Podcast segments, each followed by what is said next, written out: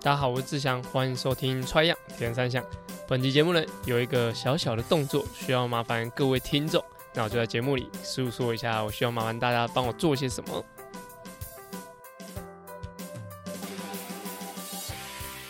大家好，我是志祥，欢迎收听《穿样铁人三项》。《穿样铁人三项》主要在分享台湾及国际上铁人三项资讯。希望在节目里让大家知道，其实铁人三项没有这么困难，用对方法，人人都可以成为铁人。如果你在节目里听到对你自己有帮助的知识，吸收到不一样的观念，节目也开启赞助方案，可以每个月订阅象征五十一点五公里的五十一元，支持节目持续更新。赞助连结可以点选节目资讯栏。好，在开头的时候，大家听到我有想要麻烦各位听众帮我做一件事情。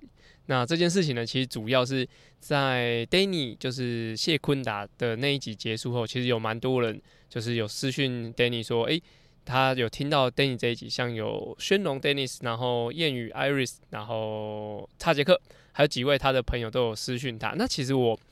其实我最近有跟就是跑步不要停，还有 Hito 大联盟的，还有台北市立棒球场的的制作人 Adam 有跟他聊到，就是说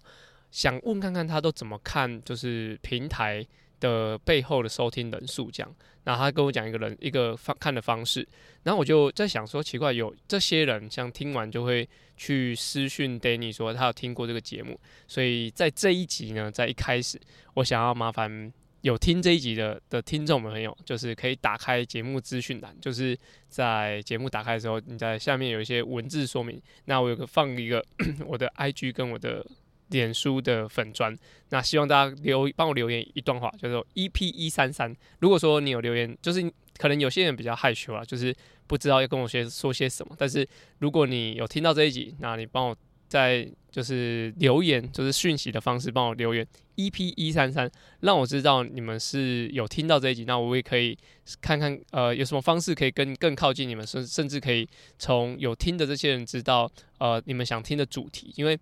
不光是就台湾的地区有有听众，像美国奥勒冈或是香港，还有像中国大陆，其实都有蛮多听众的。那在呃这个节目这一集，希望大家可以。告诉我，诶，你们在哪里？或者说，可以有一个小小的举动，就是给我留言 EP 一三三。如果你给我留言 EP 三三，我就知道你是听到这一集，然后特别来跟我留言的。那有几位其实一直都有在跟我互动，像笨哥啊，那像陈阳啊，就都有持续跟我就是询问问题啊，还是互动这样，我觉得是蛮好。那希望透过这样子的呼吁，然后让更多听众可以跟我一天跟我多一点的的联系，这样的。我希望呃，可以大家给我一个 EP 一三三的这个。关键密码，OK，好，那在呃在开节目开始之前，主要跟大家工商一下，就是我在八月十六开始，其实我一直都有在做周三有一个跑游训练，先跑步的训练大概一个小时，然后再进行游泳的训练一个小时。那周三的晚上七点到晚上九点，在台北市的师大附中的游泳场馆，对，舞动阳光的游泳场馆。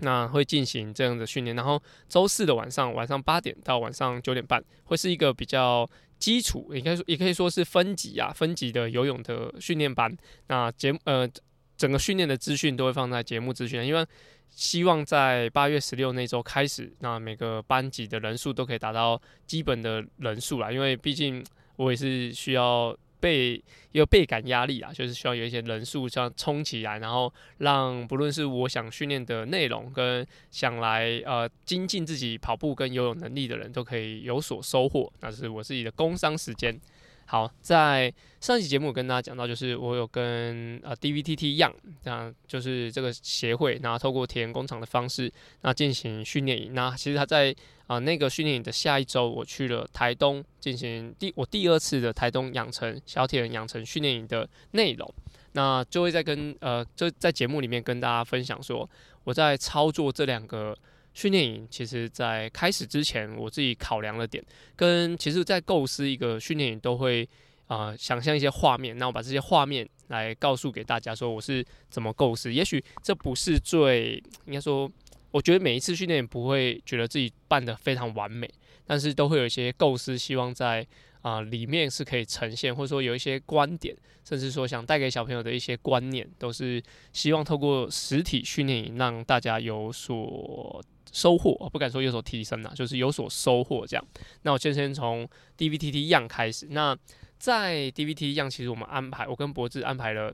八堂课程，就是室内课程哦，真的是搞死我们。就是呃，我们在我们在讨论这这个课程之前，啊、应该说在做这个课程的 PPT 之前，讨论了一下，就是说我们想要带给小朋友什么。那其实我的能够传递的主要就是一些国际赛的观念，像说我们有拿。就是 i 呃 Watchson 的衣服，就是 logo 的那个图卡，那它有分大小，就是十五公分啊，呃五公分。那其实它有挖洞，就是你的什么位置的 logo 必须要对应在什么地方。那我就把它印下来，然后让小朋友们他们来尝试一下说，这些铁人衣应该 logo 要怎么摆。那如果说你做了一个新的铁人衣，你有有可能会出国的话，你可以怎么用？像这样子的国际赛的一些规则，所以我相信呃国内比较少有资讯可以让他们知道，通常都是。呃，要么是教练先跟你讲啊，要么就是你已经现场你没过了，你才知道这个这个大小是不对的。那我当然是希望避免这样的情况发生。所以在这样的训练，因为 DVTT 样，他们是经过甄选的，所以里面蛮多小朋友都是有出国的经验，甚至有出国的实力。所以我觉得分享这个内容是还蛮好的。那再来就是呃，有跟他们做一个叫做。国际赛应该说国应该说比赛的环境评估，就是我给他们一个比赛，也许是台南安平，也许是在台东活水湖的一个场地，然后让他们去进行说，呃，这个比赛我应该要注意什么？比如说，呃，环境啊，气候，我可不可以穿防寒衣？那跟这场比赛我，比如说一出去，我应该挂大盘还是挂小盘？那我选选择什么样的轮组？那我应该要用什么样的策略去进行？那特别跟大家讲一个，就是。我会很注重就是太阳的位置，因为在台湾的比赛，如果说你是在东边的话，你游游火水湖，你一出发的时候，因为你是面向东，那加上可能六点七点出发，所以你的眼睛基本上会平视太阳，所以在那个时候，呃，我会尽量就是要求学生他们游，假如说我是左边换气的人，然后在游的时候，我应该说出发的站位，我就会站在整个集团的左，哎，整个集团的右边。因为前面抬头的时候一定会看到太阳，那会影响你的判断。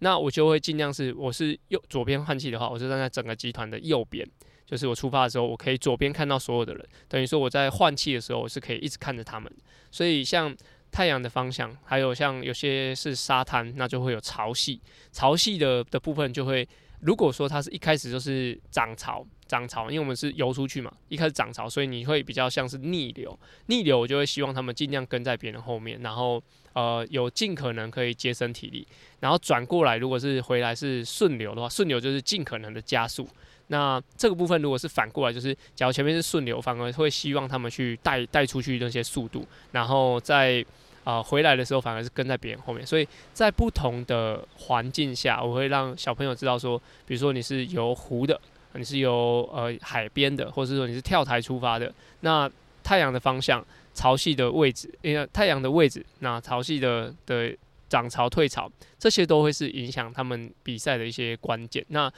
如果你能做多一点的准备，当然是比赛中有多一点掌握是更好的。那这是其中一部分。那中间呢，其实也有带到就是训练法。那要跟他们讲训练法，其实要讲很多机转啊什么的，我觉得蛮难的。是包含可能我觉得几张 PPT 也没办法交代得很清楚。那那时候刚好其实适逢环法嘛，那环法大家就知道有主将啊，要攻击啊干嘛？那我就跟他们玩一个扑克牌的游戏。那扑克牌基本上就是呃有。梅花有黑桃，然后有红心方块嘛，那我就用红心跟方块当做就是一分两分这样子，就是你我们会玩一副扑克牌，然后把几张牌都挑出来，就是它就是限定的状态下，那红心跟方块它分别代表 Round One、Round Round Two，那梅花的话代表 Round 三，然后黑桃代表 Round 五。那如果你攻击一次，你用黑桃攻击一次，你需要回四个回合的休息，就是那四个回合你是可以用呃方块跟红心，然后如果你用梅花的话，你要两个回合才可以要要必须要搭配方块跟红心，所以就是你一个大攻击之后，你必须要有氧的的维持。那比赛就是我们这样是在台牌桌上比赛，那牌桌上就是有派分两队，然后你先出牌。你先出牌，你就桌上会有一个棋子，你可以往前几个。比如说我刚刚说的黑桃，它可以往前五格。然后如果对方也出黑桃，他也就退后五格。那再来就会拼谁的有氧能力比较好，谁的红心比较多，红心两点。那再来就是你只能四个回合都只能一直出红心或方块。那这样出出出，那就会一进一退，一进一退，那就蛮有趣。就是每个人的策略都不一样，就是有的是黑桃赶快出，哎，有的是就是红心的一直就是一直堆堆堆到后面才出黑桃，那这种都会影响整个比赛的氛围，所以我觉得那个扑克牌的游戏有让大家知道说这个强度该怎么拿捏。我自己觉得，呃，虽然说这个游戏是我。自己想的，然后也比较粗糙一点，但是呃，透过几 round，我们那时候就把它分四组嘛，那就两两对决，然后最后一个冠军赛。那在对决的时候，其实就诶、其实你的牌运好不好，跟你的就是策略好不好，跟对看对方的状态好不好，其实都会影响你整个牌局的状况。那这个游戏也让大家就是诶。那是第二天玩对吧？一第一还第二天玩，然后最最后的几次就是大家只要有人攻击的时候，老师他出黑桃了，他在他在跑步的时候他出黑桃了，他游泳的时候他出黑桃了，那就会就是造成一个呃话题性，我觉得还不错。那在讲这些呃规则的时候，其实他们一开始听不太懂。那在进行的时候就诶、好像。跟实际上在比赛有点像，就是你冲刺一次，你可能就要多休息。如果别人在拉间歇，你可能被拉爆。那这时候就是会有很多训练相关的内容在里面。那如果大家有兴趣，也许我们我可以把那个整个内容贴给大家看。那也许，但是我觉得那个比较适合训练里面玩啊。你说真的朋友间在玩，可能会觉得偏无聊。对，就是用这样扑克牌的方式，让他们提前知道一些。呃，大家都是呃能力上啊，或者说训练法上有一些不一样的地方。好，那再来就是呃生活作息啊，因为平常训练可能像开放水域游泳，就是我们刚好在东华大学，那可以用游泳池。那那时候他们的的泳池其实一半是没有装水道绳的。那其实对于我来说，觉得训练呃开放水域是非常非常好，因为啊、有时候我们大家都是一个水道，然后就是直去直，应该右去左回这样，就基本上各游各的。但是如果有一些呃可以开放式的游泳空间的话，那游起来，比如说哦，像有几呃，我们那做的应该十六个五十吧，还是十二个五十？那就是大家一起出发，然后我就会穿插在 A 组中间，A 组中间，我就是故意去靠近别人，就是去用身体去卡位啊，让别人挤过去。像立泽，立泽就会很担心被我卡到，那就是像以修跟点佑他们，就是其实被我碰一两次，他们就知道哦。原来教练会用这种力道来对抗，那他们的呃抵抗的能力也是有提升。那在游的时候，我们因为还要兼顾着休息时间，所以在游的过程中，就是你又要跟人家打架，又要兼兼顾那个速度，所以其实是我觉得蛮像比赛的。所以像没有用水道绳的部分，我觉得是很适合训练。但是如果说是一般的泳池还有其他泳客的话，你用把水道绳都拆掉，我觉得那个操作性来说，相对对于安全性来说是有疑虑，但是我们整个包场的话，其实对于游泳的训练来说，啊，铁人的一些技术，我觉得是提升蛮多。那另外还有一个是，有点像游两个人游在一起，那就是要一直往对方的方向去去穿过去。那那穿过去其实是从腰部，那游游游，那我会从别人的腰游过去。然后另外一个车游游过来，就两个人一组，所以就会一直像麻花卷这样，两个游一直游，一直游，一直游。那主要就是，假如说你游出去了，然后你发现你跟的那个人，他的他在你的右边，好，你他在你右边，那你跟的那个人他一直游往左边游，那你要往右边游过去，你不一定要绕过他，或者说你不一定要等他，你可以从他的腰部游过去。那也许他透过到这样的举动。他会知道说啊，他游偏了，那他会一起游过来，那你也不会因为要绕过他而减慢速度，这样。所以其实有一些技巧还是蛮适合在游泳池操作。虽然说我们这一次完全都是在泳池操作，没有到鲤鱼潭或者说海边来进行就是游泳的训练，但我觉得泳池来说算是非常非常好训练的。那再来就是其实安全第一啊，就是我在这一场呃训练营里面其实生气了两次。那我自己记得我在生气两次，就是用吼的啦，就是一次是有个小朋友，他就骑车的时候，他就是手上拿东西，因为因为我从第一天开始讲，就是说手上千万不要拿东西，这是非常危险的事情。那因为这我跟他们分享说，有个学弟他就是手上拿东西，应该是去报道。然后他就是整个链条，因为不是整个钢丝被那个他报道的物质这样嘎断，他的比赛那一天的比赛轮就整个爆裂，这样就是没有必要在骑车的时候手上拿东西。有人说去买个饮料什么，就是你在安全的范围内，就是你的袋子不会被轮子卷到。我觉得，呃，你可以这样做，交通可以，但是训练来说，我们还是。会都骑脚踏车去泳池嘛，那也会去移动去训练的场地，所以我是非常不建议手上拿任何东西在骑脚踏车的。就是那其中一个已经到第三、第四天了，还在给我拿东西，我就整个火大这样，所以就是整个安全性来说是我非常顾虑的。那另外一个就是，呃，整个整体形象，因为我们像有有一次游，大家游完之后，其实我们应该要起来了，因为我们也算是跟人家租场地。那在使用的时候，大家有有几个玩疯了，就是没有戴泳帽。我是直接用吼的，因为我觉得，呃，一是安全的，二是就是整体形象，因为你不是代表你自己，你是代表我们这个整个团队的人，所以假如说你没有好好的顾及你的所有行为的话，也是会我我是会很生气的，所以在这两点上，我是特别特别的呃在意这样，所以 DVTT 样的部分，那呃整个训练来说，除了大家想象得到的，就是游起跑嘛，游起跑，然后甚至我们还做了三 K 测验，然后游泳的一些啊，游泳的测验也有。那在进行的时候，其实呃，我特别想要融入，就是花莲在地的，像溯溪，像是嗯爬跑越野跑，那这两个部分是我在里面融入，我觉得特别，连我自己都蛮期待的。就是我们去溯溪那，因为博智他对这边很熟，所以他去。到一个地方叫白豹溪的里面，呃，比较呃内内部的一个区域，是你有遮阳，然后你有水，然后你可以看到一个小小的瀑布，然后你这边可以放个东西，然后那边玩呃吃吃零食啊，然后玩水这样，我觉得。那个行程包含连我或是像我们这次一起协助的 Amy 姐领队，都是有很好的心情放松吧？对，就是整个训练来说，呃，是很紧凑，但是有那个溯溪的的流程，我觉得有让大家的身心感觉，哎、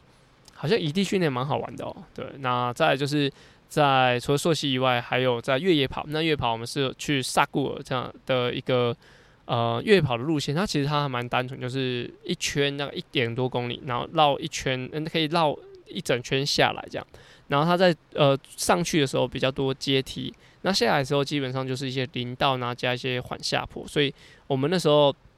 能力比较好的大概做了三圈，那能力比较差的我们做了两圈，那就是中间还有一个可以拍照的地方，就瀑布啊那些景，我觉得。呃，那一天是比较像有氧跑这样，所以就是希望换换不同的环境，然后让大家有不一样的感受这样，所以就是呃融入了溯溪还有越野跑的部分。我觉得花莲的的的训练来说，这样子已经我自己觉得还已经蛮不错，就是但是跟一开始讲一样，就是没有一次训练是完美，比如说在呃场地规划啊，或者说整个活动规划上，还有很多我觉得可以更好的地方。只是说这次我觉得融入了。啊，室内课程，那转弯区啊，训练法，啊营养学，还有国际赛的资讯，还有铁人一怎么验嘛，然后还有自己啊、想要让他们知道，就是安全第一啊，就是骑车的时候有特别特别多地方是需要注意，就是包含连你不是要骑车去训练，就是你是只是骑车通勤的话，我觉得都要戴安全帽，就是我是。呃，安全帽纠察队的啦，就是我，我只要看到有人没戴安全帽，我基本上我是会一定提醒他们。那有蛮多人就是在台北，假如在田工厂那边看到我，就是呃，我就跟他讲说，哎、你通勤你也是要戴安全帽，你骑去买东西你也是要戴安全帽。所以就这部分我是呃在训练营里面也是非常要求大家，所以就是嗯、在 DVT 一样，我觉得非常的荣幸，因为呃很多小朋友他们。基本上跟我差了十岁十五，应该有十五岁哦，哦十五岁哦，对，因为我现在三十一嘛，那很多人十六十七岁，大家差了十五岁，呃十十四十五岁的差距，我觉得，呃光是差三岁，可能很多人都不认识上面的学长，但是我还有呃十四五岁，还有机会可以跟他们呃一起训练，一起玩乐，这样我觉得是蛮荣幸，因为呃被人遗忘，我觉得是一件。很痛苦的事情，但是目前我都对于这些小朋友都还有一些交交流啊、交集在，我觉得是还蛮幸福的。对，就是希望之后还有很多 DVTD 一样啊，或者说铁人工厂这边协助青少年的活动，也可以再跟大家一起分享。好，那再就是讲到台东小铁人养成训练营，这个训练营其实主要我觉得是用我的想法去发想，就是之前在节目里跟大家讲，就是它是一个。我觉得是比较严肃训练的小铁人的训练营队。那营队其实要有蛮多玩乐的，但是我们的玩乐就是以不同的训练方式来让大家呈现。那我觉得最好玩的应该这一次，上次是寒假办，那其实水温很冷，那教练就会觉得哦，就是下水都非常非常痛苦。那这次是夏天嘛，下水是很舒服。然后我们中间还融入了一个沙滩训练，因为沙滩训练基本上如果是冬天去的话，叫做圣空训练的，就是你被风打爆这样子。那在夏天的沙滩训练，其实小朋友基本上有浪。然后有沙子，基本上玩玩翻了，就是根本不需要教练安排什么课程。但是我们还是有玩一些像细胞分裂啊、工程宝一些小活动，或是堆沙子或挖洞这样这种这种活动让大家玩，就是大概玩了两个半小时，是我觉得这次的，就是暑期的小铁人养成训练营里面最开心的。对，就是。我也玩得很开心，我觉得训练营里面如果教练也玩得很开心是还蛮重要的，就是我自己也也很融入，然后小朋友也很开心这样。那这一次的训练营其实呃风格其实跟之前一样，那呃整天在训练。那这一次的应该说，我觉得这两次的整个训练风格，因为有蛮多都是重复的小朋友来参加，大概一半，所以他们在参与的时候，其实像团体的时间内，比如说大家一起吃饭，在等其他人的时候，诶，反而。像几位有之前有来过的坤汉呐，然后玉博他们其实都知道，就是一定要等团体的人一起，所以他们即使是年纪最大的，但是他们也不会有任何的眼神上的抱怨，就是知道他们现在要等待，然后我们只要有人没有做好，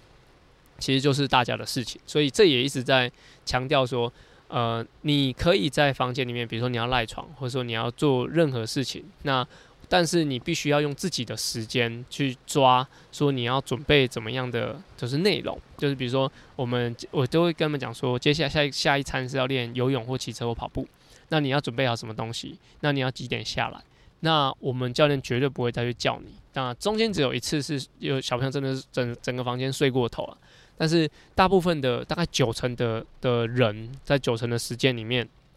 都是准时下来的，甚至都有提早下来。那这个我觉得教教练以身作则是更重要，而且像 DVTT 一样，其实我们也都是提前五五分钟左右在那边准备，就是告诉大家，就是如果教练都是准时的，其实没有人是有有容许有迟到的空间。所以在这两个训练营部分，呃，我也也很感谢这两次训练营的教练，就是呃配合。我的要求就是所有人不迟到。其实，其实你只要教练不迟到，大大部分的人，教练小小朋友都不会迟到。那就是很重视这件事情，然后把东西准备好，安全性上顾好。我觉得对于训练营来说是蛮大的帮助啦。对，那这一次就是呃，像之前也有去爬一九七的，就台东小铁人训练营，就是也有去爬一九七的的路线，但是没有到整个山顶，就是。旁边的一些周边的道路，那这是讲加入海边嘛？那呃，特别还有一个是我们就 Waypoint 铁人工厂在台东的游泳池，台东它也叫台东县立游泳池，那它就在铁花村的旁边，它是一个呃露天的二十五公尺，应该有八道吧？应该有八道的二十五公尺的游泳池，然后它有一些戏水区，就是 SPA 区啦。那它在在应该是在五月多的时候开幕。那是有就是台东的一些朋友们他们在经营，所以就目前如果你听到节目，你是台东的朋友，你也应该知道，就台东目前有个游泳池是有对外营业。以前好像在最近是没有就是对外营业的游泳池在台东，就大家都会去湖水湖玩。但是要说真的，要在二十五公尺或者五十公尺这种标准的，基本上都在学校。那这个民营的游泳池算是目前是。微碰云在协助管理这样，所以就如果说你在明年你要去 CT 比赛，或者说你三月在普悠马的话，其实它就会是你可以在那边训练的一个场地。当然，大家想要去场地试游，但是如果说你是离比赛还有一段距离。那在啊三月的话，你提前去，那我就建议你可以去游那个泳池，其实还蛮不错，而且那个泳池还有贩卖部，就是可以吃东西这样，就还有呃藕莲呐，还有香肠啊那些那一类的，那就可以让大家香肠我不记得有没有，但是藕莲跟米血是有的，就是大家也可以去那边买泡面来吃这样子，所以就是在这次台东小铁人训练整体上跟大家就是跟上一次的内容差不多，但是就融入了海边。还有这次的呃爬坡，还有活水湖的一些玩乐的方式。那整体来说，我觉得第一次办还是比较新鲜。第二次办，我觉得稍微不不确定是不是因为 DVTT 样的活动结束，所以我的能量有点被消耗掉。所以在办小铁人养成训练的时候，我觉得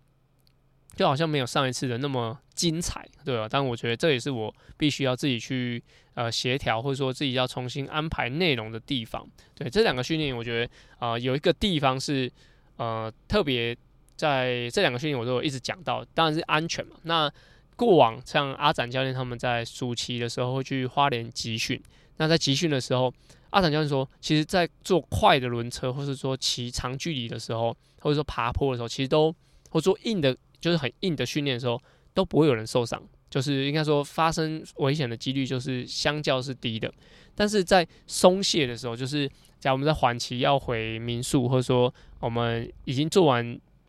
比较累的课程，或者说我们是交通要去其他地方，通常发生意外的时候，都是在大家很松懈，觉得不会发生事情的时候。那在这几次的训练里面，只要是骑车，其实我。每一天要骑车，我都非常非常紧张，就是呃，任何一个人受伤对我来说都是不该发生的，所以我就会一直在团体里面一直提醒他们，就是当当他们聊天骑车聊天聊得很大声，感觉很放松的时候，我就会提醒他们，还没有到目的地，千万不要松懈，千万不要松懈，大家给我集中精神，就是你可以聊天，但是你必须要注意路上的情况，那不要造成别人的危险。这是我觉得在，因为这次是训练营。呃，应该算是没有人发生单车上的意外，但是就是，嗯、在每个训练营，我只要有闻到觉得大家松懈的味道，那这个有点主观哈，就是我觉得大家聊天的音量啊，或者说蛇形啊，或者说在打打闹闹的时候，我就就会在骑车的时候骑到中间去，因为我通常都压在最后面，骑到中间去跟他们说不要松懈啊，大家要要骑车，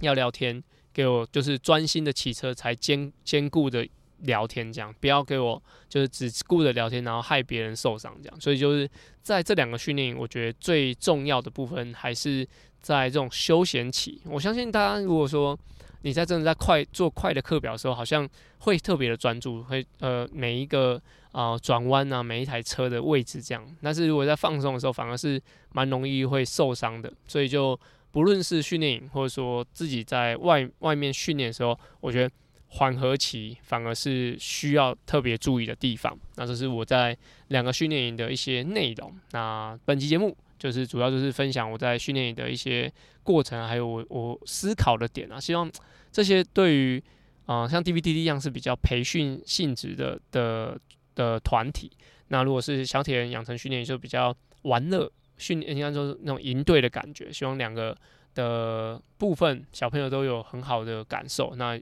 家长也给我们很多回馈，就是台东小田训练营，就是希望大家呃小朋友都有好的照片。那这部分我已经接受到，就是可能这一次我们真的是比较仓促一点，那就会觉得拍照好像没有上一次的好看。那这一次接下来我们会尽量朝这个方向，然后让小朋友都有美美的照片，然后让家长是分享起来也会觉得很开心。这样，那是我觉得该更努力的地方。好，那本集节目到这边，接下来我们进入下一个单元，叫做。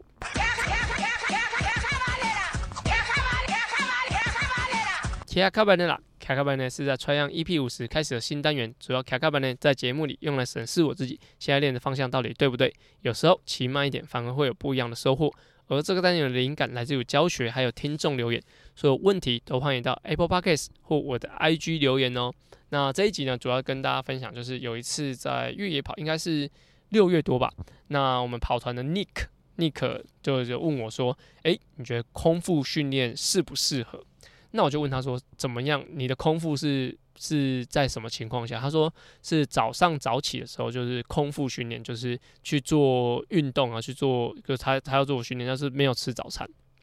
那我说那没吃早餐你有什么感觉？他说其实也还好，就是后面会比较肚子饿而已，但是身体之后还撑得住，喝喝水啊，那喝喝运动饮料都还可以。那那天他就是。跑越野跑的时候，他就是空腹来的，所以他，呃，他自己觉得还好。那我就跟他提醒说，诶、其实我觉得空腹训练不太影响你的，就是这一次的训练。但是我觉得，如果说你是必须要做有强度的，或者说你的距离是可能超过，我觉得超过一个半小时以上的，那我觉得那就建建议要禁食。然后他说，诶、那空腹训练不是可以运用到身体的脂肪吗？那我我我自己觉得，诶、这个这个说法是正确的，就是你没有进食东西，那你身体要产生能量，就是要从身体的各个能量系统嘛，糖类啊、脂肪，然后蛋黄蛋白质来取得你的所有的能量。但是我说你要做的内容是有强度的，它必须要很多糖嘛。那糖你又是一个空腹的情况，其实它对于你要能量转换一定是受影响的。所以就假如说你要空腹训练，你要运用脂肪，那你必须要把强度降低，就是那种真的是轻松的强度。那像像我们上次那个跑跑越野跑，其实算是比较对他来说是很轻松的强度。我觉得那就 OK，那就也许在脂肪运用上是有提升。但是如果说你就是做一些间歇的话，其实你必须要让身体有好的能量供给。你才有办法做出好的课表的品质。就是说，假如说你要运用到脂肪，你就必须要控制在一定的强度。但如果你当你要用做强度的时候，就是你要做一些比较间歇的课程的时候，你就必须要有吃一定的，就是一定品质的的能量进来，才会让你的强度做得出来。所以我觉得，呃，空腹训练适不适合，我觉得要看你的人是什么什么状态的。就是你如果你是要练有氧。那我觉得用一个半小时以内的，我觉得喝喝运动饮料、喝喝水其实还足够，还足够。但如果你要做间歇的，或是有一点强度在的，就建议还是要吃点早餐。那或者说长距离，长距离我觉得超过可能一个半小时的都是需要吃东西的。所以这是我给 Nick 的回复。所以就是在呃，大家都想说要运用脂肪的能力，但其实运用脂肪能力取决于就是你进行的强度是什么。所以就是，如果你要呃长时间都用脂肪，然后你都强度都很低，那其实那个训练方向也许就是会不一样。但是他又讲说，Nick 又讲说，诶，如果说我在骑的时候，我发现我补不进去了，然后或者说我的补给都掉了，那该怎么办？那我是不是应该平常就要训练，就是呃你要用脂肪的能力？那我其实我自己的想法是，你就要尽可能发就是。训练到你的补给不会掉地上，就是你要可以一直进食，这才是比较重要的。那如果真的突发状况产生，其实应该是寻求一些能量的补给，而不是说要让身体控制在一直运用脂肪，因为一直运用脂肪相相对它的强度是需要控制在比较低。那我们比赛的的过程中，不是想要。让在不是在比赛还要训练身体运用脂肪，而是比赛的时候要拿出好的表现，让身体有足够的能量，让你供给你现在目前的速度。所以这是我给他的一些回复，应该也蛮多人是这样，因为就是早上一早起来，其实完全吃不下东西，所以你在训练上会觉得说，呃呃，不吃好像也没有什么影响。但是如果真的是做一些强度的时候，有吃东西还是比较，我觉得。真的吃不下，我觉得你准备个运动饮料都会比较，或是有一些有甜甜的饮料在旁边，我觉得都会比完全空腹而而言是好很多的。好，那本期节目就到这边，那也希望大家给我的 EP 一三三这个关键代码，那希望大家都可以给我一点点互动留言。那本期到这边，那我们下周节目见喽，拜拜。